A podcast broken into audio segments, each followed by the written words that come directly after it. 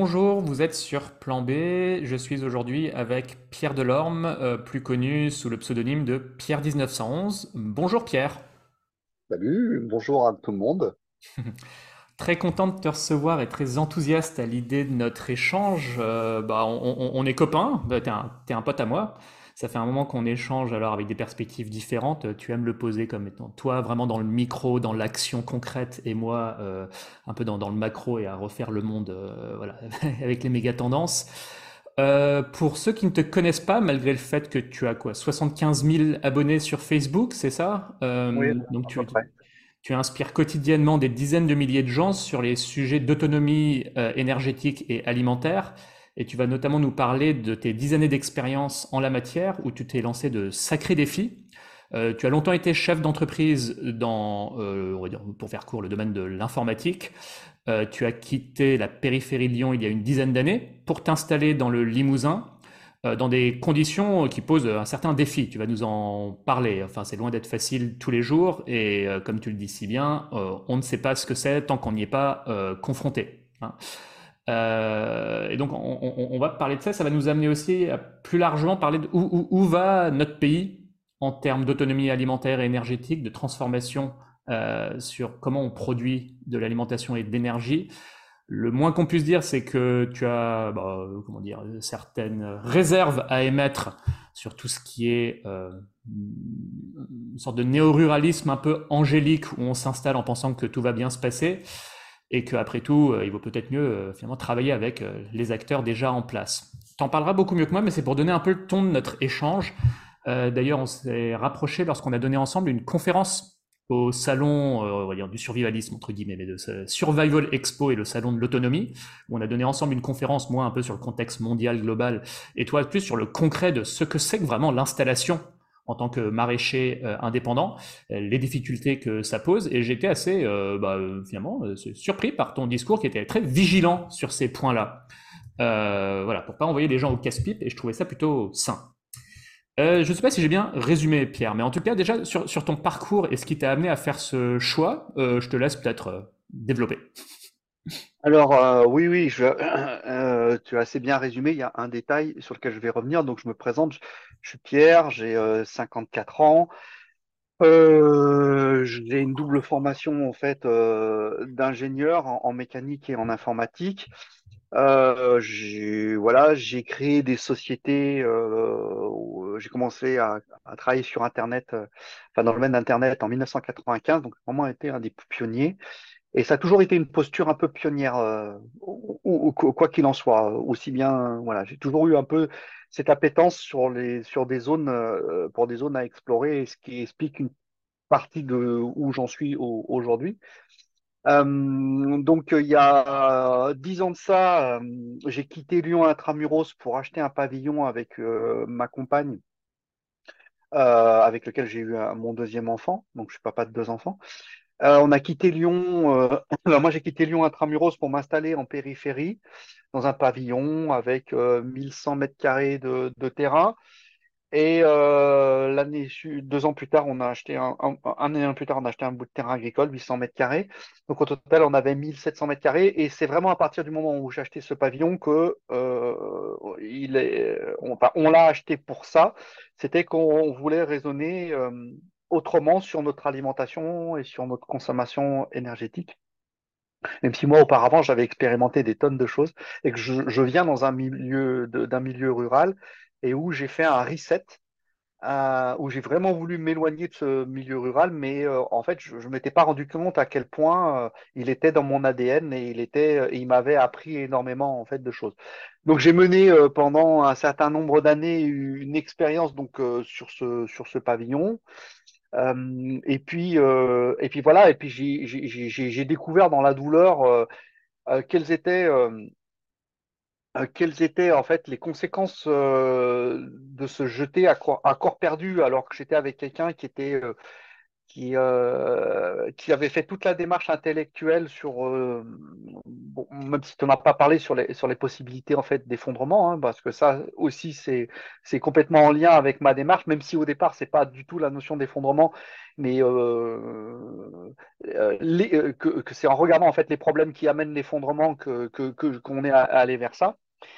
Et, euh, et ben, j'ai subi en fait une séparation. Il y a un très très bon euh, papier qui est sorti euh, sur actuellement là il y a quelques jours de reporters sur justement les conséquences d'installation de néo-ruraux sur leur couple et qui et qui est assez éloquent. Il y a Nicolas Mérieux aussi qui avait sorti un petit documentaire très très très significatif sur euh, un couple qu'il a suivi, qui s'est installé et puis qui, au bout de deux ans, euh, était en totale perdition, euh, et sur le projet agricole et sur le projet personnel.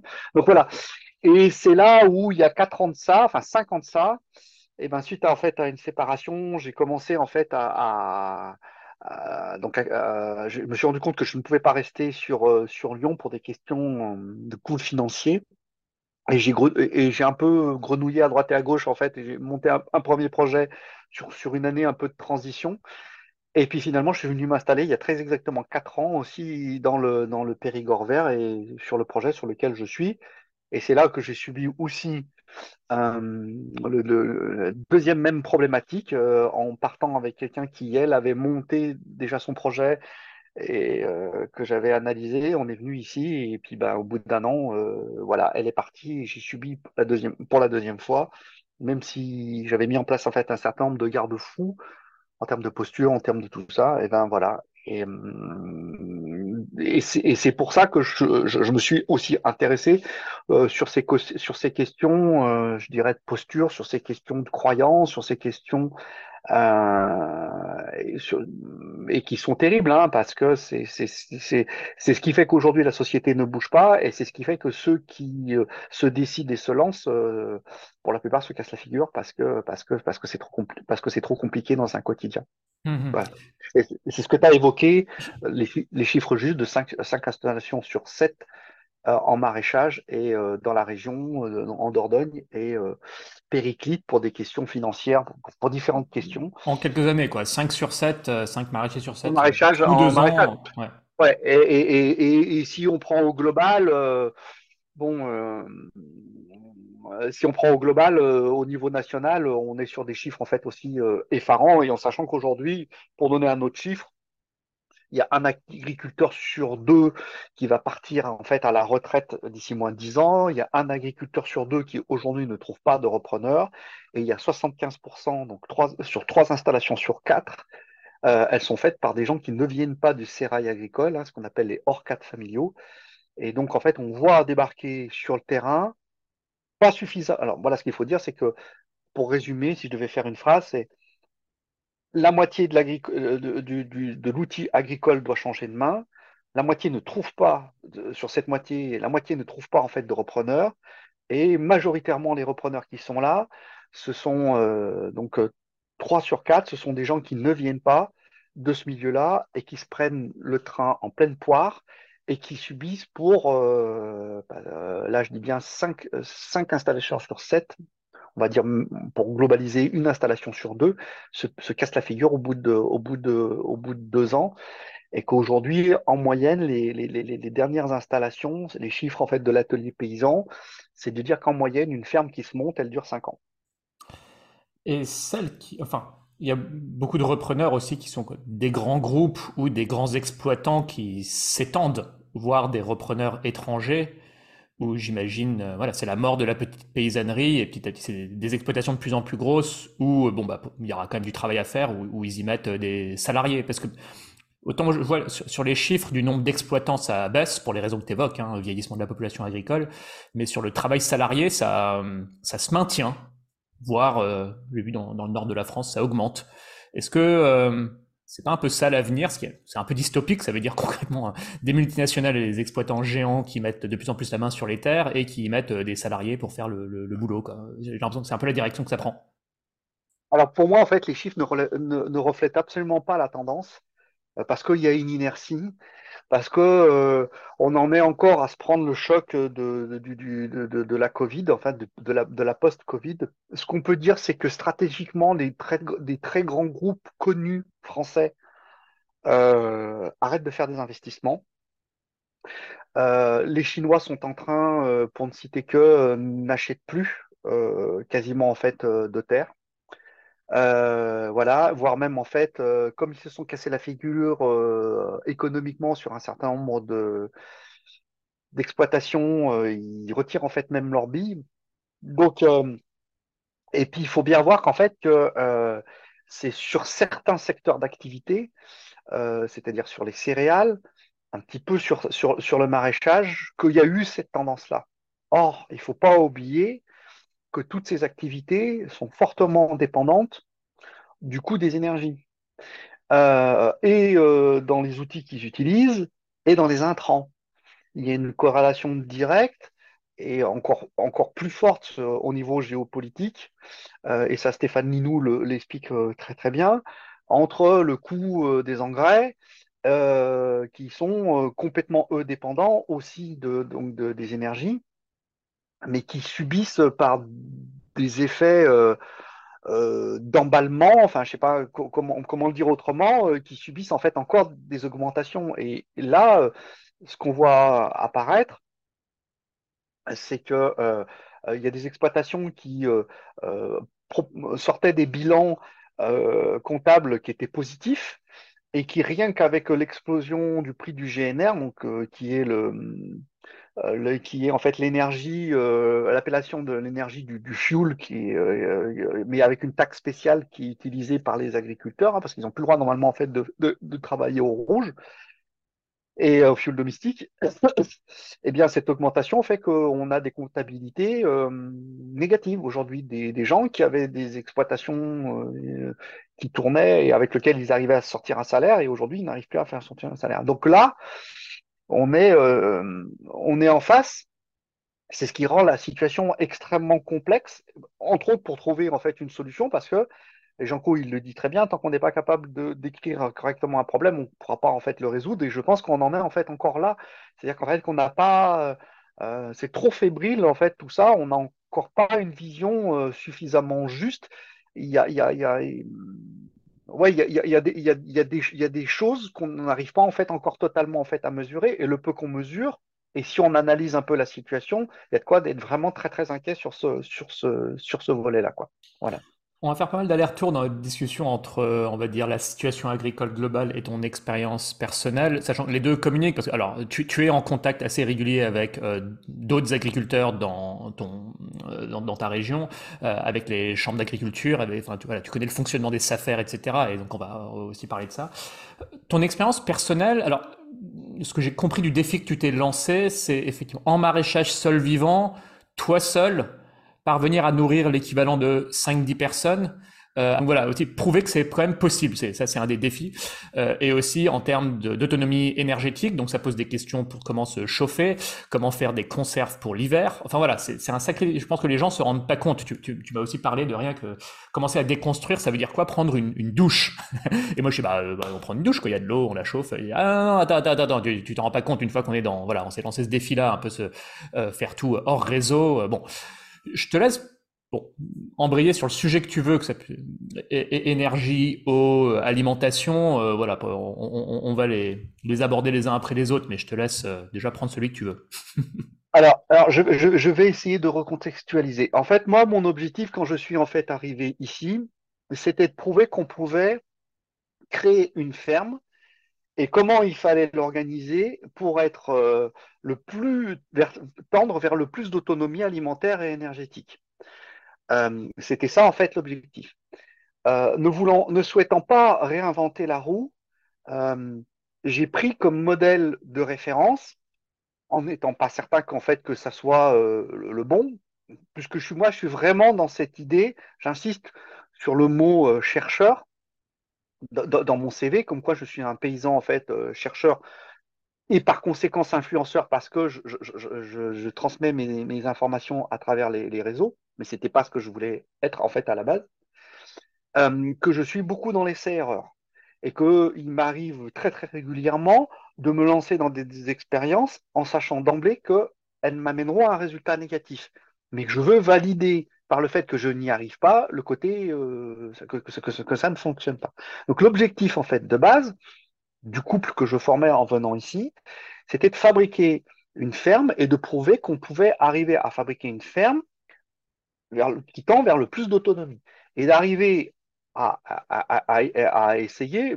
Tu as fait référence, peut-être le mettras-tu, en incrustation euh, à, une, à, une, conférence que nous avons fait, enfin nous, nous l'avons fait deux années de suite, et où j'ai présenté des camemberts et où j'ai fait sept thèmes et où dans le thème sur le thème sur l'alimentation, je dis qu'on peut être autonome aux alentours de 95%. C'est-à-dire qu'un un, un groupe de 6 à 8 personnes peut être.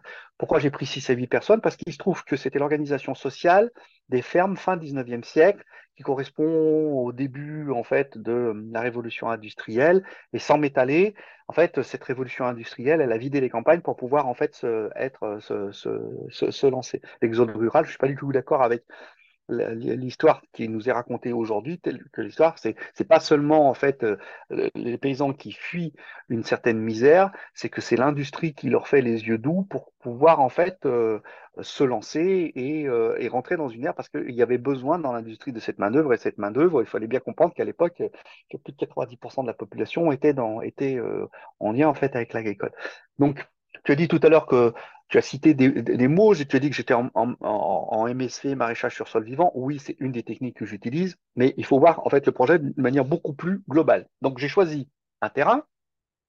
Je suis parti en fait sur euh, une surface euh, alors, je me suis mis dans le Périgord parce que j'avais besoin d'eau, j'avais besoin de bois, parce que j'avais besoin, voilà. Donc, je suis allé chercher, je suis allé chercher une vraie ruralité avec euh, tout ce qu'il y avait besoin, et je suis parti d'une copie blanche, c'est-à-dire pas relié à aucun réseau, pas d'eau, pas d'électricité, et tout monter de, de, de A à Z. Mais je savais d'entrée de jeu qu'en étant que deux, avec chacun des problèmes de, santé, je savais que déjà, mon, ce que je voulais prouver, euh, j'y arriverais pas parce que on n'était pas 6 à 8 personnes. Hein, donc il y avait, un, truc. Et puis, autre chose que j'avais euh, euh, évalué mais mal évalué, c'était quelle était la part de la communication. Il faut bien voir qu'en fait qu'aujourd'hui, euh, moi, il y a une grosse partie de mon temps qui est soustraite euh, parce que je passe parce que je passe du temps à communiquer. Donc le temps que je passe en fait à communiquer, je le passe pas à, à, à produire et que on dirait pas, mais euh, euh, alors ça aussi, ça c'est un, mot que, que j'ai appris à, accepter moi-même. Je suis vraiment dans l'éducation populaire, c'est-à-dire que j'essaye en fait de transmettre des choses. Et donc quand on met tout bout à bout, expérimenter, euh, transmettre euh, euh, et produire, bah, on voit bien que forcément, et maintenant je suis tout seul, forcément, bah, ça, ça, rentre pas. C'est une discussion que j'ai eue ce matin. Je pense que si on était réellement un groupe de 6 à 8 personnes pour euh, vivre sur place, il, en faut, il faudrait au moins éventuellement euh, 5 autres personnes à côté pour tout, pour tout l'aspect euh, recherche et développement et l'aspect communication. Donc euh, voilà, euh, forcément, ce que je présente est, est, est a, une, part erronée parce que j'ai pas les forces euh, suffisantes en fait ici pour mener correctement toutes ces tâches de manière transverse.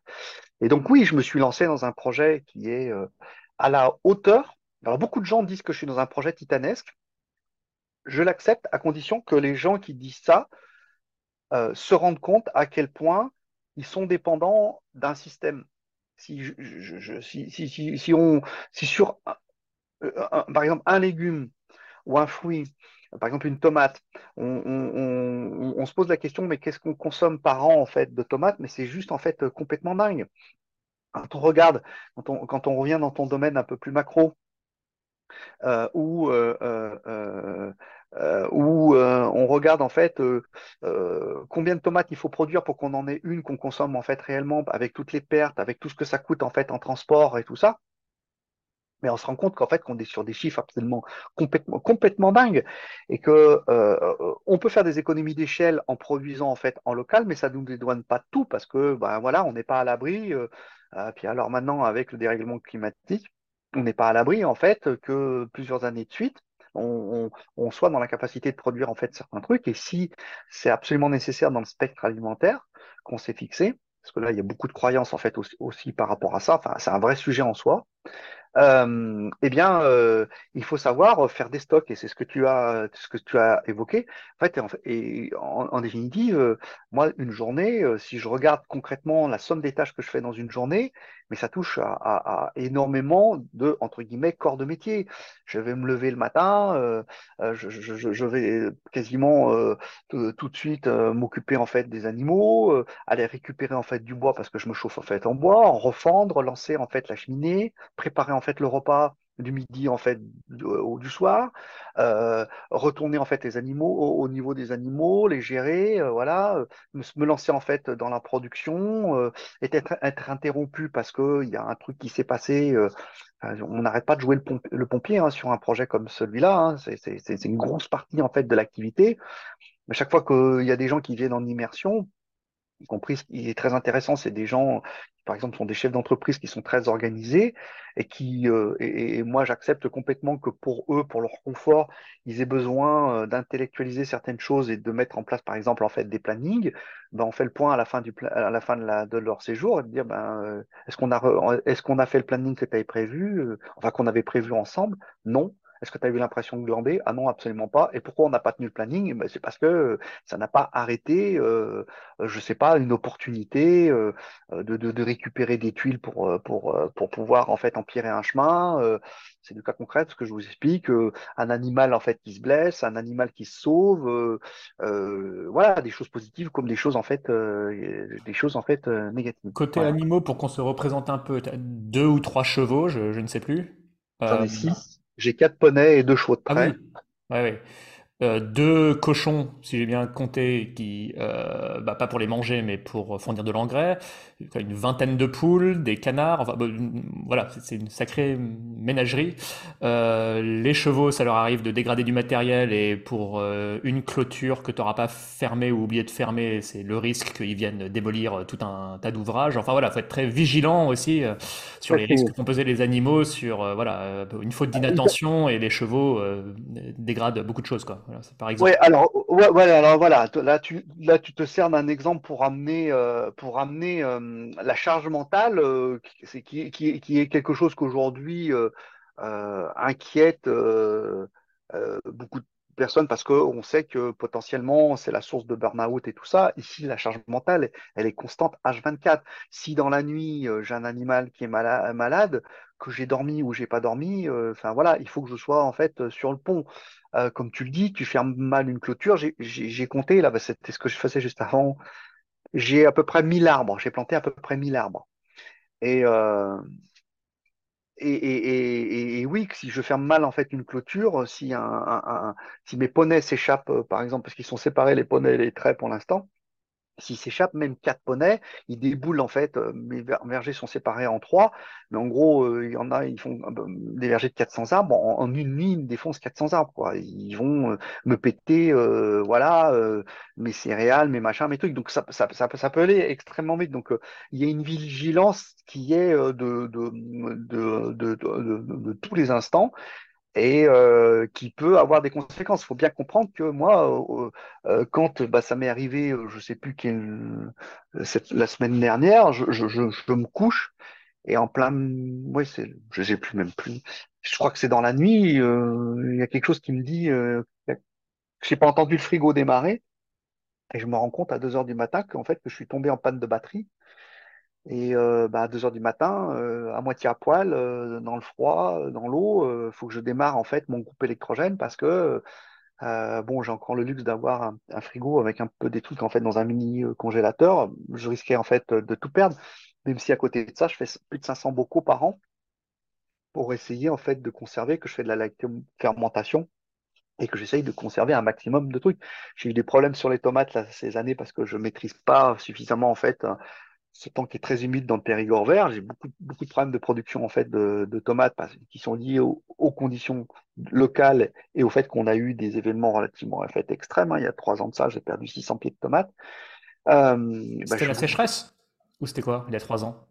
euh, non, c'était euh, c'était un c'était un printemps et un début d'été extrêmement pluvieux qui a amené énormément de maladies et, euh, et qui fait que ça a emporté, euh, ça, a ça a emporté tout, quoi. Bon, bon voilà. Euh, mais on, on- peut-être qu'on on dérape un peu trop là de- par rapport en fait à ta question Non, initiale. non, mais euh. c'est le but. Bah, je sais pas, enfin, on peut lancer sur plein d'autres choses, ce que ça implique vraiment au, quotidien, mais le, le- le désherbage, euh, si tu le fais ni mécaniquement ni chimiquement par du glyphosate, concrètement, à la main, ça prend aussi un, un- un temps important. Euh, Enfin, faut, ça- rendre compte. Ah oui, oui, bah c'est, c'est, c'est, euh, enfin voilà, pour, quand les gens viennent ici, ils disent ouais, mais on fait que du désherbage, oui, mais c'est 80% de- du temps que, de, de, de, de, ce que je fais, quoi. Enfin, sur la, sur la partie, euh, sur la partie maraîchage. Euh, là, quand tu lances en fait une pépinière comme j'ai, quand tes arbres ils sont tout petits, euh, parce que les races veulent ça ou parce qu'ils ont du mal à se développer au départ, si tu désherbes pas tout autour, tu perds tout, quoi, tu vois. Donc oui, il y a, y a une grosse pression. D'un autre côté, si tu veux.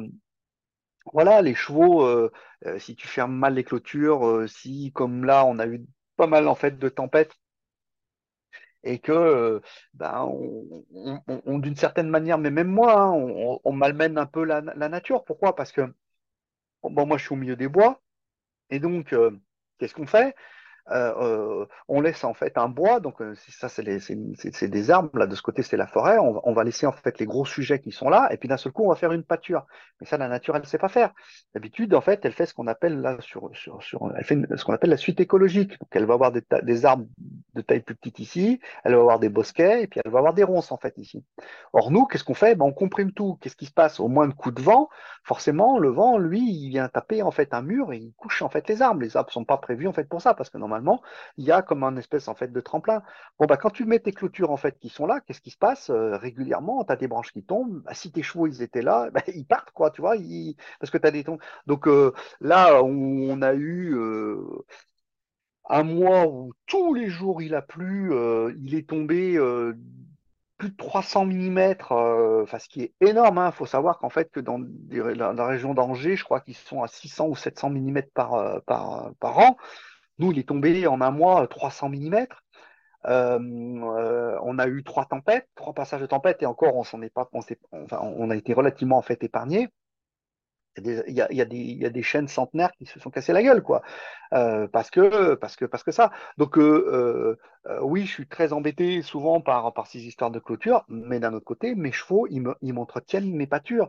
Si tu, ici, si tu laisses en fait une prairie comme ça, je, l'ai vu là, parce que euh, une de mes activités que j'ai un peu mis en stand-by, ça serait de faire de l'accompagnement justement de projets comme cela. J'ai été sollicité euh, par un gros collectif là qui s'est installé à une trentaine de, une vingtaine de kilomètres en fait de chez moi, qui ont acheté une ferme de 50 hectares et qui était une ancienne euh, pension pour chevaux. J'aurais dit, mais il faut que tout de suite vous remettez des chevaux dans les prés parce que si dans trois ans euh, vous n'avez rien pas mis des chevaux, euh, vous avez la forêt qui est à la, la moitié en fait de vos prairies quoi. Et puis alors quand ça quand ça se met à galoper, c'est impossible à entretenir. Ouais. Donc, si tu veux, on est toujours dans cet équilibre bénéfice-risque avec des fois où tu gagnes et des fois en fait où tu perds et où tu es dépendant euh, des éléments et, et- et forcément aussi extrêmement dépendant du temps et de l'implication que tu mets euh, dedans. Hmm. Voilà.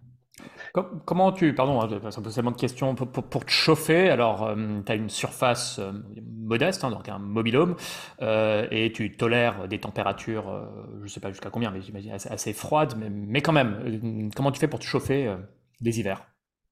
Alors bon ben euh, là euh, ben, j'ai surisolé mon et encore j'ai pas fini et, euh, et je me chauffe en fait au bois. Alors faut savoir que Du mal à dire. En fait, je suis normalement, je suis propriétaire d'une quinzaine d'hectares, mais j'en exploite euh, ouais, plus de, plus de 20 parce qu'on me prête des prêts, parce que si, parce que là. Et euh, quand tu es sur des surfaces comme ça, euh, l'accès au bois, alors pas au bois d'œuvre, enfin, tu peux avoir du bois d'œuvre, mais sans vraiment toucher en fait à la forêt, tu, tu as un chêne qui se casse la figure. Enfin, moi, ça a été le cas. J'ai un chêne qui est mort. là, maintenant que mon mobilhome est, est- isolé, euh, euh, je ne sais pas combien d'années je vais me chauffer en fait avec, euh, avec ça. Donc, si tu veux, l'accès au bois aujourd'hui, euh, euh, je ne le ferai pas parce que, parce que j'ai besoin de me constituer un stock euh, pour mes vieux jours. Mais je pourrais quasiment revendre du bois sans avoir à débiter. Euh, sans vouloir abattre des arbres pour dire je veux faire du bois de chauffage, quoi. Euh, euh, voilà, l'été dernier, il y a un autre arbre, là, j'ai vu dans un pré qui s'est cassé la figure. Euh, bon, je, vais le, je sais pas combien de temps je vais me chauffer avec, avec, avec, avec ce truc-là. Après, oui, jusqu'à que j'isole mon mobilhome, enfin, je me levais le matin, souvent avec des températures à un digit hein, dans, dans mon mobilhome. Euh, c'est plus le cas maintenant que j'ai isolé. Euh, mais j'ai d'autres soucis, c'est que les souris sont décidées en fait d'élire à domicile dans mon, isolation toute neuve et que ben, je n'étais pas au courant que euh, pourtant j'ai voulu faire ça très propre hein, euh, d'un point de vue écologique. J'ai mis du liège et ben, elles adorent le liège. Et je suis en train de me battre avec les souris. Et j'ai même pas fini de l'isoler correctement, mais j'ai, trop chaud en fait dans mon Maintenant, j'ai régulièrement des températures de, l'ordre de 30 degrés en mettant euh, trois bûchettes en fait à l'intérieur parce que c'est une toute petite surface, parce que je cuisine en fait aussi au bois, euh, parce que euh, parce que je n'ai plus sur les 6 à 8 personnes dont je parlais en fin 19e, il y avait trois générations qui vivaient ensemble, dont la génération des anciens et les anciens ayant, ayant peu de mobilité, ben, qu'est-ce qu'ils faisaient? Au coin du feu Ils faisaient la pluche en fait des légumes et ils préparaient, et que du coup eux ils n'ont rien, rien à faire parce qu'ils ont que ça à faire de tous les quarts d'heure de mettre une petite bûchette comme ça. Euh, moi c'est pas mon cas. Si je veux avoir chaud, euh, ben, qu'est-ce que je fais? Euh, ben, Je mets une bûche un peu conséquente en fait dans, dans le truc et je reviens, il fait 30 degrés, donc euh, je laisse éteindre mon, mon, mon, mon truc parce que parce qu'il n'y a pas le service qui est là derrière. Il faut comprendre qu'aujourd'hui, moi, j'ai pas Enedis, c'est ce que j'expliquais tout à l'heure. Quand je j'ai pas Enedis, je suis, je suis le pompier de tout. Il y a, je, ça m'est arrivé l'année dernière, j'ai un onduleur qui a, de, la, ferme solaire qui a cramé euh, à 9h du soir. Ben, dans la nuit, j'ai changé, enfin, et à 9h30, parce que j'avais un onduleur d'avance, donc il faut que je gère un stock, il faut que je sois capable en fait de détecter en fait la panne, il faut que je puisse intervenir euh, très rapidement parce que je ne peux pas me permettre que de ne pas avoir d'électricité. Par exemple, toutes les, les, grosses en fait des clôtures qui protègent de leur évasion, mais aussi des intrusions. Euh, voilà, mes deux cochonnes sont détruites, elles, ne sont, elles ne sont pas stérilisées. Euh, je sais qu'en fait que euh, si j'avais pas l'électricité et si j'avais pas mon chien qui patrouillait, les sangliers mâles viendraient ici pour essayer de les saillir parce qu'ils sont capables de, de, sentir à des kilomètres leurs leur phéromones et je me, me trouverais avec du coup sanglier quoi et donc il faut que je les protège et, et pour, le seul moyen de les protéger efficacement c'est l'électricité en, en, envoyant des impulsions et, et voilà. donc tu as des panneaux solaires et une batterie pour continuer à envoyer de l'électricité la nuit comment ça marche? Oui, oui. Alors bon, j'ai deux, j'ai deux, deux fermes solaires. J'ai euh, alors une n'est pas tout à fait en fait en fonction correctement. Euh, c'est la plus grosse avec une très grosse batterie. Là, l'autre qui était censée en fait celle de secours, c'est celle sur laquelle je, suis. Oui, j'ai pas beaucoup. Hein. J'ai euh, euh, sur celle qui fonctionne à l'heure actuelle, je dois avoir 2 kilos de panneaux et euh, j'ai quatre. J'ai l'équivalent de 8 grosses de 8 grosses batteries de camion. Voilà, pour, pour donner en fait un, un ordre d'idée. J'ai 4 batteries de 60 kilos. Euh, voilà. Euh, mais c'est très faible, hein. Euh, c'est-à-dire que en hiver, dès que j'ai pas du soleil pendant trois jours, alors que je, j'ai je, j'ai une, une seule ampoule, je fais tourner une seule ampoule en fait dans mon biome, que j'ai bon, mon frigo qui tourne un peu, ma connexion en fait internet, puis après c'est fini quoi. Enfin voilà. Mmh. Mmh. Euh, Donc, les, les clôtures, c'est l'essentiel de la consommation d'électricité, pour bien comprendre. Non, les clôtures sont euh, les, les, clôtures sont sur un système, sont sur des systèmes indépendants avec leurs propres panneaux, avec leurs propres batteries, avec leurs propres onduleurs, et euh, et parce que le l'électricité que j'ai là pour mes besoins domestiques et pour euh, des travaux, hein, parce qu'il faut voir que tu as quand même tout l'électroportatif et voilà. Alors maintenant, c'est vrai que comme il y a beaucoup d'électroportatifs performants qui tournent sur batterie, c'est quand même hyper intéressant. Enfin, faut j'avais fait le calcul, je crois qu'une fois, euh, si tu es bien équipé en fait en électroportatif, tu peux quasiment avoir la, somme de la puissance en fait des batteries correspond à à peu près ce que j'ai moi comme système de secours en fait au niveau solaire. On dirait pas, mais en fait euh, voilà. Et les téléphones, l'ordinateur et tout ça, en fait on, stocke beaucoup d'énergie dans ces euh, dans ces trucs-là. C'est pour ça qu'entre autres, eh ben il y a cette fameuse ce, ce fameux bruit de fond là euh, de consommation énergétique qu'on dit qui coûte euh, aujourd'hui dans la société moderne plus de 10%. Parce que parce qu'on est sans cesse en fait en train d'alimenter euh, des petits appareils comme ça qui ont leur, propre système, leur petite pro- propre, propre batterie. hein. Aujourd'hui, euh, par exemple, euh, enfin je sais plus si c'est le cas, mais il y a 10 ans c'était le cas, euh, tous les vélos à, à assistance électrique, euh, finalement quand tu démontais une batterie, c'était quoi? Euh, c'était euh, pour la plupart c'était des batteries de téléphone hein, qui étaient euh, dedans, qui étaient ré- réassemblées Bon, euh, après, il y a eu d'autres progrès qui ont été faits, mais c'était euh, c'était l'idée. Je pense que maintenant, peut-être que c'est plus vrai ce que je dis parce que avec les voitures électriques, peut-être qu'ils utilisent des modules de, de voitures en fait euh, électriques. Mais je suis sur je comprends le principe. D'autres questions sur l'énergie, c'est vraiment passionnant parce qu'on on parle souvent d'énergie dans ce podcast, mais pas sous, ces, sous cet angle-là. C'est la première fois. On parle souvent du système énergétique macro dans son ensemble voilà, massifié. Et là, c'est c'est un, autre point de vue euh, passionnant. Sur, tu, dis que ton pic de consommation énergétique dans l'année, c'est le moment où tu fais les conserves. Ou euh, voilà, est-ce que tu peux nous en dire plus sur comment tu t'y prends pour euh, répondre à ce besoin, on va dire maximal de l'année? Alors, ouais, un de mes- Alors, il faut bien séparer deux choses sur ce type de projet. Enfin, il faudrait séparer trois choses. Il y a la partie communication. qui, elle, me consomme en fait beaucoup d'énergie parce que je passe du temps derrière mon ordinateur, parce que je passe du temps à, charger mon téléphone pour faire des photos et tout ça. On va, on va le sortir. On va considérer que c'est hors de propos. Si on regarde en fait maintenant sur la ferme, euh, tu as deux, tu as deux parties distinctes euh, et qui n'amènent pas du tout les mêmes consommations. Tu as la partie purement production, c'est-à-dire qu'en fait que tu as ta ferme qui fonctionne et puis il faut, il faut que tu fasses fonctionner ta, ta, ta ferme pour qu'elle produise. Ok? Et puis tu as la phase construction de la ferme. Et ces deux typologies, euh, deux approches en fait de la, de, qui n'ont rien à voir. C'est-à-dire qu'en gros, quand tu construis, tu as des moments tu as des forts appels de puissance à faire. Tu as peu de choses, si tu veux, qui doivent, euh, qui doivent tourner euh, constamment. Éventuellement, je sais pas si tu faisais, j'en sais rien, peut-être un enduit et que tu veux mettre un, dessiccateur électrique dans une pièce pour, euh, pour que ton enduit tire. Voilà, c'est un truc qui va tu vas, que tu vas, tu vas faire tourner pendant trois quatre jours, mais, mais voilà, c'est très ponctuel, mais tu vas avoir en fait des très très gros pics. Dans, dans, dans, dans, la production, dans, la production, tu as, euh, euh, je ne saurais pas le quantifier, mais tu as une, partie qui au quotidien te, te demande bah, ton frigo euh, qui se met en route en fait euh, très, euh, très régulièrement, mais qui, qui, qui, qui- va avoir telle consommation en fait, un truc. Et puis tu as certaines activités qui sont liées à la production, euh, pareil, et où tu vas avoir des pics, dont les conserves. Donc moi, tout l'enjeu, euh, c'est de... c'est pour ça que je, me définis vraiment comme un spécialiste de, l'autonomie alimentaire et énergétique et que c'est impossible de décorréler les deux. Tu as parlé par exemple que tout à l'heure que j'étais en maraîchage sur sol vivant.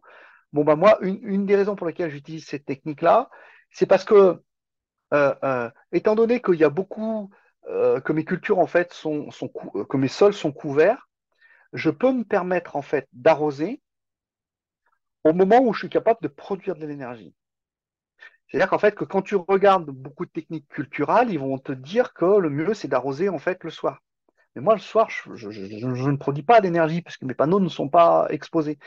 Donc, du coup, j'essaye de trouver en agriculture, quels sont en fait les moyens que j'ai pour diminuer ma facture en fait énergétique ou de, faire correspondre le moment où j'ai le moyen au moment où j'ai le besoin.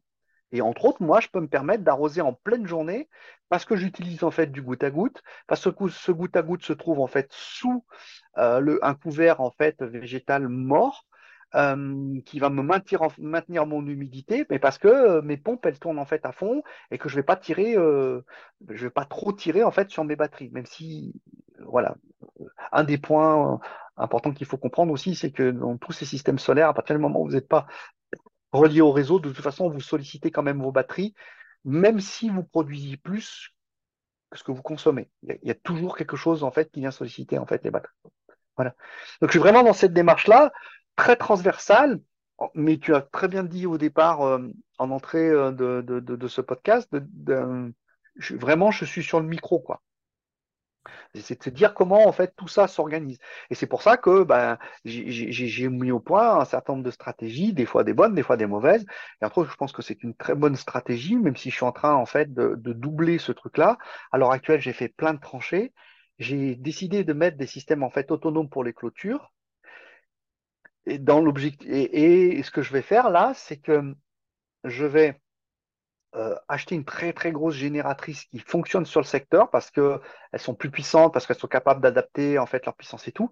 Donc là, je suis en train de faire passer en fait un fil sous terre qui va me permettre en fait d'aller alimenter toutes mes clôtures, mais en gardant en fait mes systèmes de secours. Et en sachant que les deux ne sont pas compatibles, donc avec des sectionneurs et des machins, ce qui fait que si pour une raison ou pour une autre, ma centrale euh, se met en fait à déconner parce que je tombe en panne d'électricité, parce que machin truc, c'est pas important.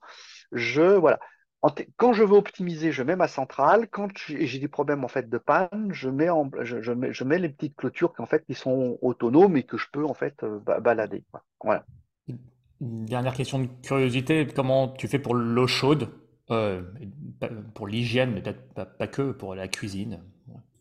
Bah, bah, l'eau chaude, c'est tout au poêle. Hein. C'est, je fais chauffer en fait sur mon poêle euh, l'eau, chaude. Alors j'ai le gaz, hein. je, je, je, récupère. Euh, j'achète un peu du, du, gaz. Donc euh, voilà, comme j'achète en fait aussi de l'essence pour faire tourner de temps en temps mon groupe électrogène. Pour donner un ordre d'idée, là, bon, c'est très dépendant en fait de la météo, mais en gros, je brûle pas je dois brûler à peu près, euh, même les hivers les plus compliqués, je dois brûler moins de 50 litres d'essence pour faire tourner le groupe électrogène. C'est-à-dire rien. Quand je ramène en fait euh, rien, en sachant que tout tourne aujourd'hui avec euh, avec ça, hein. les pompes d'arrosage, enfin tout tourne avec avec ça. Donc voilà à ceci près que euh, la partie développement, que je te l'ai dit, est très énergivore et que quand par exemple je fais tourner une scie, euh, euh, une scie plongeante ou une scie circulaire de 2 kg et demi, je m'amuse pas à le faire tourner sur les batteries. Je démarre systématiquement en fait le groupe. Donc il y a ça aussi dans ces 50 litres, quoi, tu vois.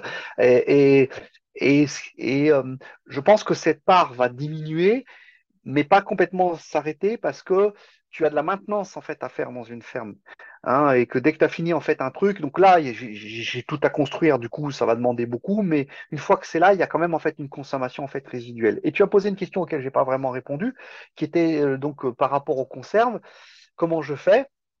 Donc euh, jusqu'à présent je faisais beaucoup en fait au gaz parce que je n'arrivais pas à, pour des questions de praticité, j'utilise pas en fait le, système traditionnel qui est un espèce de baquet, une, une, grosse, casserole dans laquelle on mettait en fait, on met les, bocaux pour les stériliser. Moi, j'utilise pas ça. J'utilise un autoclave.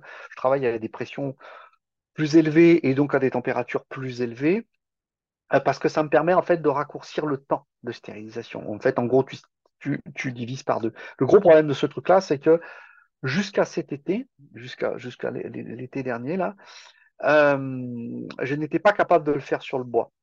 J'arrivais pas à obtenir en fait les puissances nécessaires euh, pour euh, et cette année en fait, bah, j'ai mis au point un poêle uniquement dédié en fait à ça, et enfin en fait j'y arrive. Ce qui fait que les économies euh, c'est marrant parce que je consomme plus avec ce poêle que ce que je consomme pour chauffer mon mobilhome, mais pour vraiment très très bien le chauffer. Tu vois, là, j'ai largement 20 degrés euh, aujourd'hui et j'ai rien mis. Euh, proportionnellement à ce que j'ai brûlé là dans la cheminée ce matin, si j'aurais voulu. Je, pense qu'en fait, que pour donner un ordre d'idée, par des températures, là cette nuit on avait 3 degrés, là on a 7, mais il y a du soleil je pense qu'en gros, pour me chauffer trois jours mon, euh, en une stérilisation, je brûle l'équivalent de trois jours de chauffage. Pour donner en fait un ordre d'idée. D'accord, d'accord. Bon, il y, aurait tellement à dire à la fois côté énergétique, alimentaire, euh, eau, mais, mais si on veut revenir au sujet sociétaux, Alors, des figures nationales comme toi de l'autonomie, il n'y en, a pas des dizaines non plus. Alors, personnellement, je connais Barnabé Chaillot, qui est un peu dans cette hmm, humeur, euh, ouais, rendre les choses désirables avec le sourire, euh, et puis faites-le, c'est super sympa. voilà, incarner la sobriété euh, heureuse, mais avec crédibilité, je trouve. Il y a Patrick Baronnet qui est peut-être un peu entre deux, et, et, toi, alors paradoxalement, tu inspires des dizaines de milliers de personnes qui écoutent tes conseils extrêmement pratiques régulièrement et qui l'appliquent à leur échelle, mais quelque part, si on t'écoute dire jour après jour, il y a aussi un peu ce euh, cette idée, bah, en fait, euh, ne venez pas, quoi, ne le faites pas, euh, les néo-ruraux et tout, renoncez, quoi. Enfin, quelque part, oh là là, c'est galère, espérons que le système s'effondre pas et qu'il continue de, de, fournir. et tu as, été d'ailleurs critiqué par certains pour, pour ça. Qu'est-ce que globalement, ce serait quoi le, avec tout ce recul, tout ce retour d'expérience sur au final la, que devraient faire les citadins Que devraient faire les ruraux? Bon, c'est une question assez large, mais voilà, je te, laisse rebondir dessus. Euh, oui, euh, je vous remercie d'avoir posé la question. Euh, disons que pour, moi, le réinvestissement des campagnes est, nécessaire. Voilà, je, pense que sans ça, on n'y arrivera pas. Euh, mais il faut pas venir avec euh, ce côté bisounours, ce côté. Aujourd'hui, je me sens. Euh, alors bon, je vais pas me faire des copains en disant ça, mais tant pis. En fait, aujourd'hui, je me sens plus éloigné des gens avec lesquels je partage en fait des valeurs. qui sont des valeurs du respect de la nature et tout ça, machin truc. Je me sens plus éloigné finalement de ces gens à travers en fait la différence qu'il y a entre leurs actes et les miens, que de ceux qui, sur le papier, euh, seraient plus opposés en fait à mes valeurs, mais qui dans, dans, dans leurs gestes, voilà. Aujourd'hui, je préfère mille fois un agriculteur qui euh, bah, utilise euh, et fait de la merde, mais produit quelque chose, que un néo-rural qui est plein de bonne volonté, mais qui ne sort pas un légume ou je sais pas quoi, des, euh, des fruits ou je sais pas quoi. Parce qu'il y en a un qui produit. Est-ce que ton avis était peut-être différent il y a 5-10 ans par rapport à ce que tu viens de dire là? Oui, parce que parce que euh, euh, oui et non. Oui sur l'instant parce que si tu veux, il y a beaucoup de gens qui veulent, qui se font plaisir à réinventer la roue. Enfin, je veux dire quelque part, tout le mouvement de permaculture euh, et, a déboulé en fait dans les campagnes en disant aux agriculteurs non mais vous n'avez pas compris, on, va, enfin en gros c'était le message qu'ont compris les agriculteurs et qui était quand même un peu le message que les gens disaient, c'est non mais vous n'avez pas compris, on, peut faire complètement en fait autrement. Ouais bah on fait, euh, tu veux faire en fait autrement, ok, bah déjà fais-le une fois, puis quand tu as réussi en fait une fois, fais-le dix fois et fais-le en fait toute une vie puis la génération suivante, puis encore celle d'après. Euh. Bah, bah, as perdu, même, déjà sur une, sur, sur une vie, tu as perdu, en fait, as perdu tout le monde. quoi. Combien tu as de gens euh, euh, je, je, discutais avec là un, de mes partenaires qui est un Anglais qui est installé depuis 30 ans en fait en France et qui a été complètement pionnier dans le bio.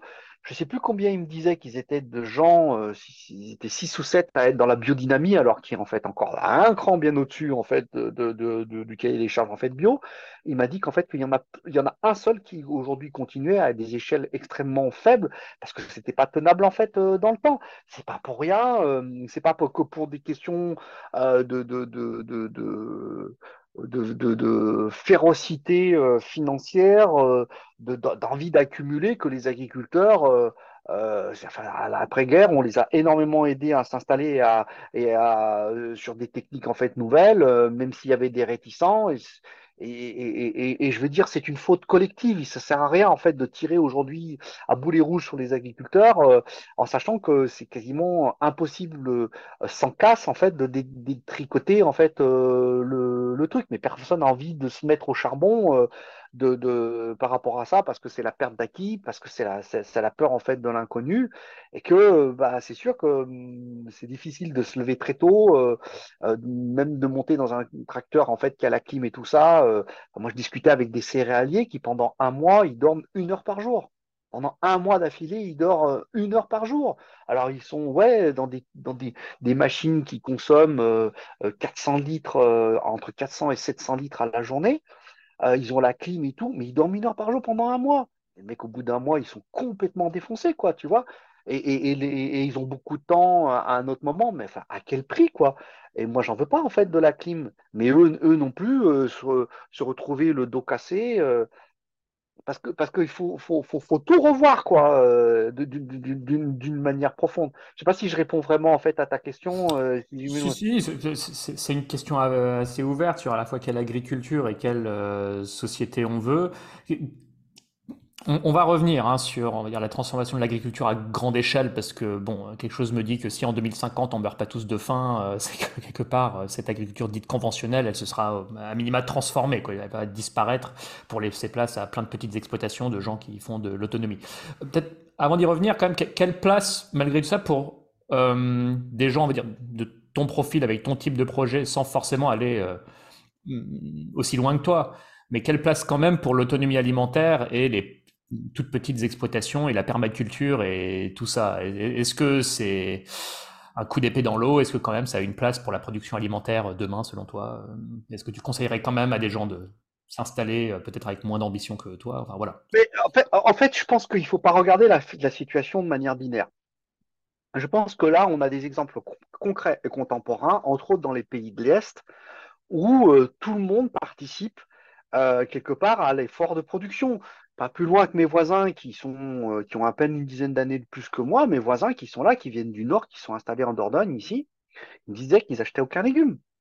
Ils n'achètent pas de légumes parce qu'ils font leurs légumes. Pour eux, c'est normal. Ils font euh, six ou sept variétés d'ail. euh, ils sont là, ils essuient des échecs. Bon, ils ne font pas leurs céréales. Ils m'ont dit que depuis qu'ils sont installés ici, ils ne, ils ne font, ils ne font plus leurs lapins, ils ne font plus leurs poules et tout ça. Qui sont consommateurs euh, pour les poules en fait de grains. hein. Il faut les nourrir en fait, hein, ces trucs-là. Et souvent, c'est pas fait euh, in situ. Et il faut bien voir que, hum, par exemple, hum, quand on dit autonomie alimentaire, il y a beaucoup de gens qui pensent en fait maraîchage, et d'ailleurs c'est marrant parce que tu m'as présenté en fait sous cet angle-là, mais moi je dis que l'autonomie alimentaire, c'est pas le maraîchage, hein. Euh, ce sont euh, surtout en fait les tubercules, ce sont, euh, énormément en fait les céréales. Alors bon, après ça dépend en fait aussi des croyances et des régimes alimentaires qu'on fait. Et euh, ce sont en fait aussi, j'ai perdu le nom, hein, des fois j'ai des trous, pardonnez-moi, euh, tout ce qui est euh, oléagineux, allons, tout ce qui est lentilles, tout Légumineuse ça, des légumineuses, merci, excuse-moi. Euh, voilà, sauf que à regarder, à faire des légumineuses, moi ça me fait doucement rire hein, quand les gens ils disent aujourd'hui, oui, l'élevage, tout ça, c'est pas une bonne chose. L'élevage intensif, c'est sûr que c'est pas une bonne chose. Oui, il faut penser en fait au bien-être animal et tout ça. Et que les gens disent, oui, mais il y a des moyens de substitution. Ok, d'accord. On peut faire un régime fait équilibré. Mais ces gens, s'ils regardaient avec honnêteté euh, quel est le coût de tout ça, faire des légumineuses, alors c'est un poste en termes de dépenses énergétiques de ouf, parce que va écosser, euh, va écosser en fait des pois chiches, va trier des lentilles. Si t'es pas mécanisé, t'es mort. Mécanisation égale en fait énergie. Et là, si tu veux, ou euh, à, euh, à écouter, et, c'est- et, et- et bon, Comment ils faisaient au je 19e siècle, avant la mécanisation, enfin, les, les légumineuses occupaient une part importante de, des assolements euh, quadriennaux, enfin, ça faisait partie des rotations des cultures, les légumineuses oui, mais oui, oui, mais c'est pas parce qu'en fait t'en mets dans, c'est pas parce que t'en mets que tu la récoltes. Voilà, je veux dire, c'est le principe aussi des engrais verts. Hein. Tu récoltes pas tes engrais verts, tu les fauches. Voilà, tu, tu, tu, tu, tu récoltes pas le truc. En fait, tu es là juste pour que euh, la plante, elle amène au sol euh, ce qu'il a besoin pour la culture en fait suffisante, euh, su- suivante ou pallier à, la- à, la perte que la culture précédente en fait a à faire. Donc, tu, tu voilà.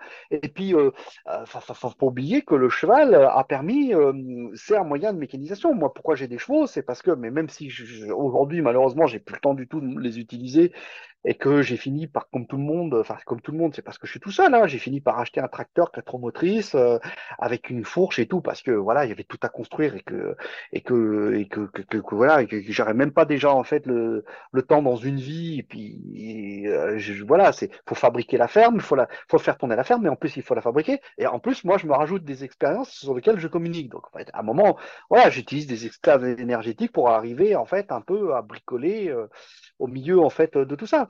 Mais euh, les légumineuses, quand, Parmentier il a amené la pomme de terre en fait, euh, les, euh, donc les tubercules en fait ici, eh ben, c'était le moyen que le peuple arrête en fait d'a- d'a- d'avoir faim quoi, tu vois.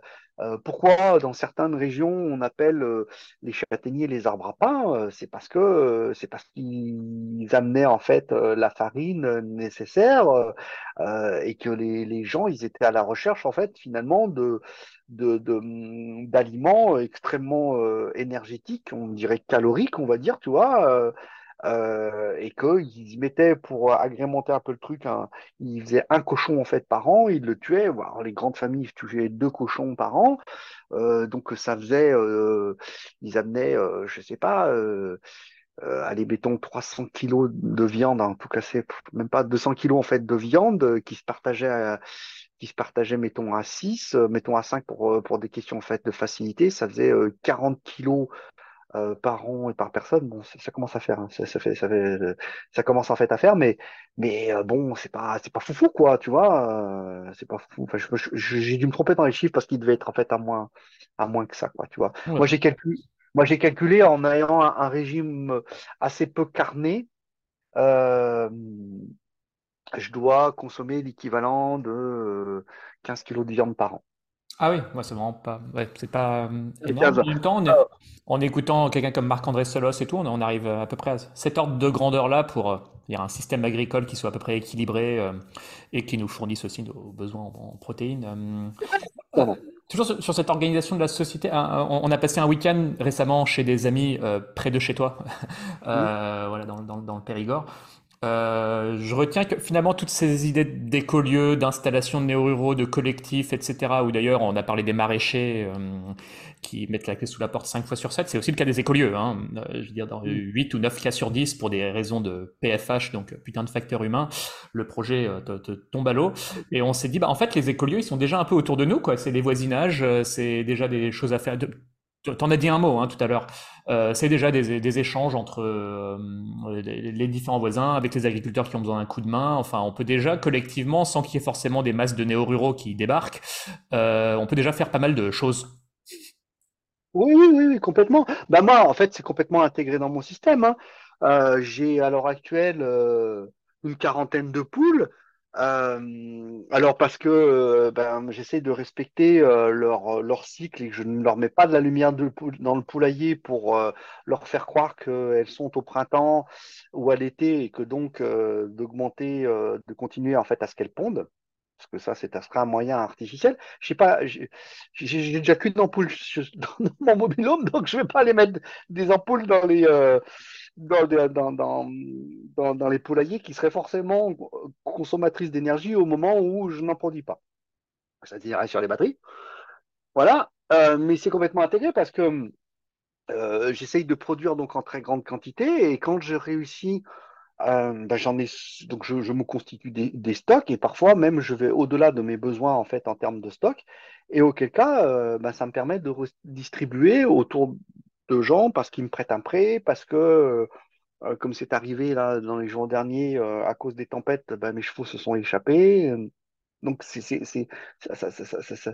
il y a une part qui est là pour rendre en fait ces services. Et pour moi pour revenir en fait aux questions en fait qu'on disait tout à l'heure par rapport aux pays de l'Est euh, ben, chaque famille euh, participe à l'eff- à l'effort en fait de production en, euh, en, faisant euh, ben, une, bonne partie euh, de leurs légumes. Il se trouve que les légumes, c'est euh, ce qui a besoin en fait de plus, qui est plus difficile en fait à conserver. Donc plus tu raccourcis le moment où tu le cueilles et le moment où tu le consommes, moins tu as de pertes, moins tu dépenses en fait d'énergie dans le transport, moins tu dépenses d'énergie dans la conservation. Ok? Donc ça c'est un premier point. C'est assez facile en fait à faire. Souvent, euh, souvent, en fait, le gros pic de production est dans les mois où le, temps est relativement clément et où tu te fais pas. Voilà, donc euh, il y a une maîtrise. euh, bah, rien que ça, si, tu me posais la question, qu'est- qu'est-ce que peuvent faire en fait les urbains? Ils peuvent se lancer en fait là-dedans. C'est une partie du, livre que je veux écrire, que je suis en train en fait d'écrire, sur lequel je, je- tous les jours euh, je, me pose des questions en disant, bon, je, suis quelqu'un de très perfectionniste alors. Euh, ben, j'ai beaucoup appris en fait en autonomie à pas, à pas l'être tant que ça, hein, de se dire parfois bah, la clôture elle est pas nickel, mais elle est là et puis bah tant pis je, laisse, hein, c'est pas au cordeau mais je, laisse comme ça parce que sinon euh, ça sera au détriment d'autres choses qui sera plus com- plus plus plus, com- plus compliqué. Voilà. Et il y a plein de choses qu'on peut faire et qui demandent beaucoup d'apprentissage, surtout en termes de posture. Euh, et ça, c'est la plus grosse erreur. Je, je- je propose que tu me rappelles en fait de reparler de ce, de, de, de, de ce, de ce truc-là en fait dans un, un volet parce que c'est vraiment en fait un mauvais, à mon avis, un sujet extrêmement important et qui Oui, on, fait. on en, ouais, je pense que ça, ça mérite un, un épisode à part entière. euh, Oui, là, on fait un tour d'horizon de pas mal de sujets. Je, je voulais en voir un, quand même, un dernier avec toi dont on a, qu'on a touché du doigt un petit peu, hein, à plus- plusieurs reprises, mais peut-être prendre encore une dizaine de minutes pour parler, bah, finalement, de la transformation de l'agriculture. Alors, au- au-delà des grandes idées, etc., de refaire le monde, peut-être concrètement, toi, alors, euh, tu as des voisins agriculteurs, tu es en contact avec des organisations euh, agricole, que- comment ils voient les choses, alors je ne sais pas par quel angle le prendre, des questions comme l'effondrement, alors que ce soit énergétique, climatique, euh, biodiversité ou que sais-je, bah, déjà, dans quelle mesure c'est plus ou moins dans leur logiciel et comment ils le conçoivent, et effondrement ou pas effondrement, ou collapse ou pas collapse, comme j'aime le dire, que- quelles sont les voies de transition qui les intéressent? Est-ce que c'est vers plus d'agroécologie, vers plus de technicisme? Enfin, voilà, c'est quoi le son de cloche qui t'entoure? Euh, bah, il y a, il y a, y a, en gros, je dirais qu'en fait, qu'il y a pour l'instant, euh, j'aime pas trop faire ça, mais deux catégories d'agriculteurs. A les agriculteurs qui sont issus du, qui sont dans la continu, dans une continuité euh, culturelle. Euh, euh, bon, ça c'est vraiment le gros de la troupe qui produit en fait aujourd'hui de l'alimentation et qui sont dans une logique économique. Et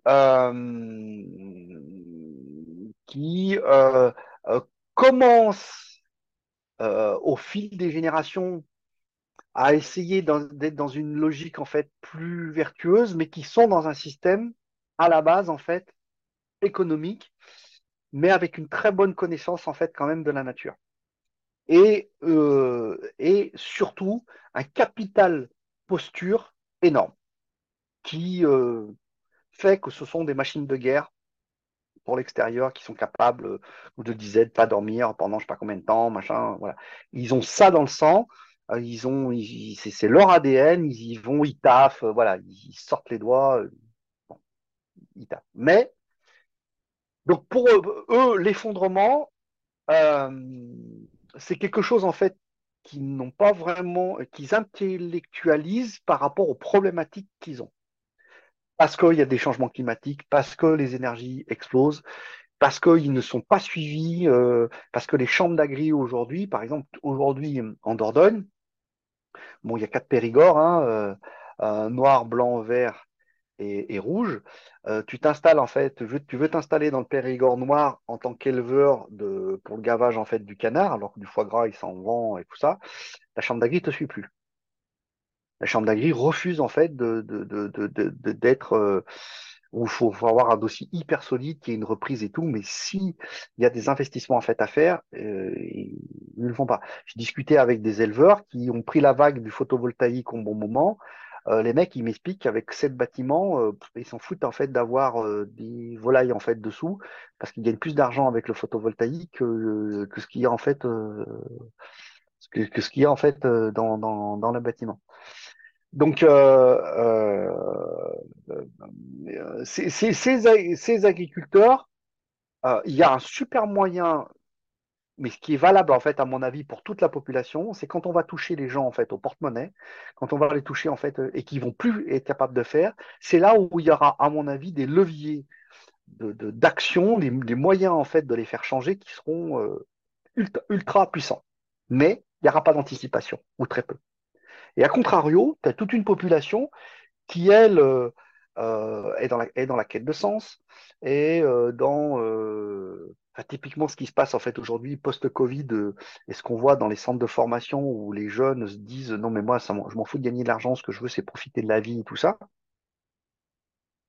Donc tu as des gens qui viennent avec euh, et où, où ils sont pas dans un business plan, ils sont en fait en disant euh, non mais moi je veux une qualité de vie, je veux ci, je veux ça. Et comme ils viennent avec quelque chose qui est de l'ordre de la doctrine, mais qui existe en fait euh, en face, hein, si même si je ne suis pas là pour opposer les deux, les deux pôles et de se dire qu'en fait qu'il y a une guerre qui se crée entre les deux, mais, mais, mais, mais c'est ces deux points de vue qui sont complètement en fait opposés. Ils viennent avec euh, une, une, forme de dogme en disant mais non, mais je veux pas de plastique, je veux pas ci, je veux pas ça.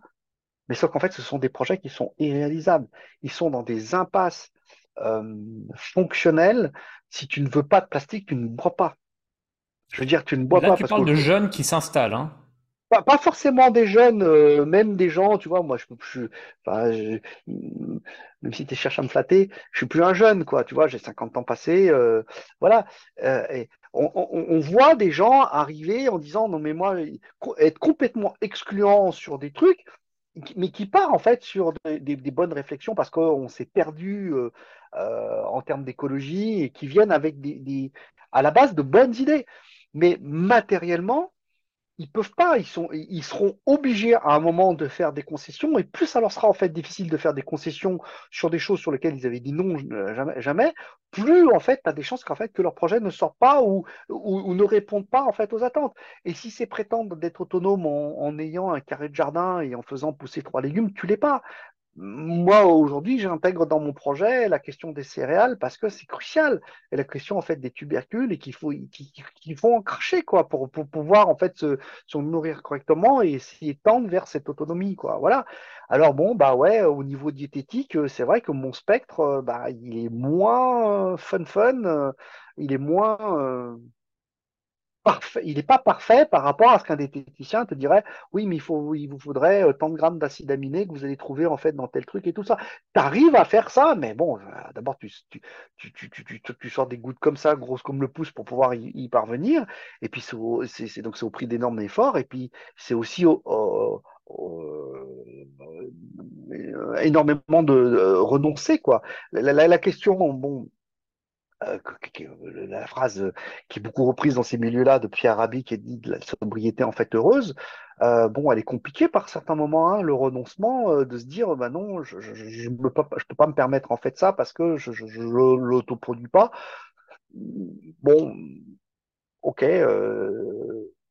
dans le temps, ça peut être, ça peut être, ça peut être très compliqué, quoi. Hein, et, et, moi, je ne mange pas mes animaux ou quasiment jamais.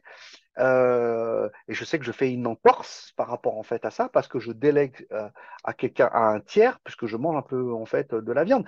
Pour moi, la meilleure manière de manger en fait de la viande, alors là, je, je vais faire péter les, les compteurs des eaters, hein, c'est la chasse. C'est euh, flinguer en fait un sanglier ou deux euh, par an, euh, parce que de toute façon, il y a un surnombre qui est lié directement à, aux méthodes en fait de production alimentaire qu'on a aujourd'hui. Le changement climatique aussi qui favorise leur prolifération apparemment aux sangliers. Oui, oui, Pour une question de conditions favorables à leur reproduction, mais je, je suis pas. Oui, et puis, et puis, et puis, et puis, et puis, alors là encore sujet le loup. Euh, qui était un des prédateurs. Euh, enfin voilà, ils sont aujourd'hui, ils ont quasiment, euh, ils ont, ils ont, ils ont pas de prédateurs quoi. Euh, donc euh, du coup, il n'y a pas de, régulation qui est faite, euh, tout en leur offrant en fait des supermarchés open bar. Enfin quand ils, font une brèche en fait dans un, champ de maïs pour ne citer que, mais c'est le festival pour eux. Ils ont de la bouffe qu'ils n'auraient jamais pu trouver dans une forêt sans faire des kilomètres et des kilomètres. Là, tout est à portée de main, enfin de groin. voilà. Donc bon, euh, et, tout ça pour dire, pour revenir en fait finalement à, ces questions d'un côté des agriculteurs qui sont euh, issus du sérail, qui ont en fait des pour beaucoup en fait des techniques culturelles qu'on remet en fait en question, mais qui produisent et qui sont dans une logique économique. Et puis tu en as d'autres qui sont, euh, qui sont dans une logique plus éthique, plus de machin, mais qui, qui aujourd'hui ne produisent pas. Et les quelques rares personnes, et je pense en fait à, mon copain, à mon ami Éric Souffleux, qui est un maraîcher, qui était en traction animale, qui depuis 10 ans, euh, et sort des résultats, qui est un peu au milieu, qui est dans des questions en fait éthiques et qui est en fait dans des questions en fait productives, bah, il est en train de se rendre compte qu'il est complètement écartelé par ces, ces deux trucs et que régulièrement il, il fait euh, une, espèce de danse entre les deux et qu'il est et qu'il est bien au niveau de nulle part. Et que par exemple lui qui a été euh, euh, quelqu'un qui a énormément euh, euh, réussi et, et- c'est complètement mérité dans le bio. Il est en train de complètement, il est obligé de revoir sa copie parce que dans sa région autour de Nantes, vers Saint-Nazaire, là, il n'est plus en capacité en fait de vendre ses, produits, quoi. Il, est en train de, il, produit, mais il vend pas. Il vend pas correctement. Donc, il, remet même en question son, métier et je pense qu'en fait, C'est un des exemples que j'ai de quelqu'un qui s'est consacré à la pure production, qui était, pourtant en fait une pleine réussite. Lui, il était pour le coup, il était vraiment dans le milieu. Il n'hésitait pas à faire certaines actions avec du tracteur. Il vit, ça fait, ça fait 15 ans qu'il vit en caravane et en mobilhome. Lui, il se lance enfin dans la construction en fait de sa maison. Euh, et, euh, et il essayait de faire un maximum de choses avec les chevaux. Mais là, il arrivait un peu en fait au bout du truc. De toute façon, tu ne peux pas comme moi, je ne décorrèle pas la question énergétique de la question alimentaire, de toute façon, l'agriculture, tu ne peux, pas dire d'un côté, il y a les paysans et de l'autre côté, en fait, le reste de la société. Ça doit être, ça doit être une réflexion qui doit être menée. Et je pense qu'en fait, que les peuples qui assurent une partie, en fait, de leur production, du coup, tu sais, c'est l'histoire en fait de la masse critique qui, euh, qui, qui, pour mémoire, en fait, a été créée par les Hollandais sur la question en fait du, du, du déplacement en vélo. Ils se sont rendus compte qu'à partir du moment où ils a, la, masse critique correspondait à, à- à- à- donc quelque chose de macro qui était vu au niveau du micro, c'est-à-dire qu'en fait que chaque famille avait au moins une personne qui se déplaçait en vélo, a fait que chaque famille était plus prudente sur la route vis-à-vis en fait des, euh, vélos. Et ben c'est un peu la même logique auquel je crois moi au niveau en fait de l'agricole, c'est qu'à partir du moment où chacun fait un petit peu en fait de sa production euh, alimentaire, ils auront un regard, il y aura des passerelles qui se créeront au niveau des agriculteurs qui assurent en fait tout ce que ces gens ne produisent, ne produisent pas avec une proximité et tout. Mais quand tu vois qu'en fait qu'aujourd'hui les AMAP elles se cassent tous, tout en fait la figure euh, quand tu vois que euh, aujourd'hui euh, un réseau comme Biocop, il y a une scission, enfin, il y a des problèmes, énormément de gros problèmes en fait financiers, mais il y a une scission en termes de valeur. Enfin, j'ai lu des, des articles là où ils sont en train de se prendre de chou à l'intérieur du truc. Tu vois que le truc est très très compliqué, quoi, et que c'est en train de se tendre et que ça, ça, ça risque, ça, ça risque, ça- ça risque en fait de s'aggraver en fait encore. euh, Voilà, d'un côté. Et, et la et la nourriture euh, des gens jusqu'au XXe siècle, hein, la, la- la nourriture n'était pas une question d'argent. La nourriture était euh, un système qui était au-dessus, quelque part, en fait, du système de l'argent. Je fais pas de politique hein, quand je dis ça. hein, euh, c'est- Non, non, C'était c'est tellement des faits. Enfin, c'était une question bah, vivrière et de survie, plutôt que économique. de, Enfin, de, de, de- de survie, c'était, ça a échappé en partie au marché aussi. Enfin, bref. complètement, complètement. Euh, écoute, Pierre, bah, super, bah, vraiment passionnant. et je- alors, pas sur les difficultés du bio et des AMAP qui sont réelles, mais ta conclusion juste avant pour un peu concilier le meilleur des deux mondes et comment les gens qui veulent s'impliquer peuvent euh, s'insérer dans un système vertueux, euh, finalement, je trouve que c'est une conclusion assez équilibrée qui évite à la fois euh, le fatalisme et l'angélisme. Donc, je resterai bien là-dessus, mais je pense, oui, il il faudra qu'on se reparle parce qu'il y a beaucoup de points de euh, de détails sur effectivement les, les questions d'essai-erreur et aussi sur euh, bah, l'avenir de l'agriculture qu'on pourrait développer. Mais je pense là, on est, on est pas mal, non? Écoute, Moi, Bon, si ça te va, euh, si ça te va, moi, ça me va, super. Non mais merci beaucoup Pierre. Et puis bah, vous, euh, auditeurs, bah, n'hésitez pas si ça vous a intéressé à, bah, à vous abonner, si c'est pas déjà fait, évidemment, à partager euh, autour de vous, autour de personnes que vous pensez être euh, intéressées. Et merci encore à toi Pierre, et à bientôt. Je te remercie. Merci à tout le monde. Au revoir.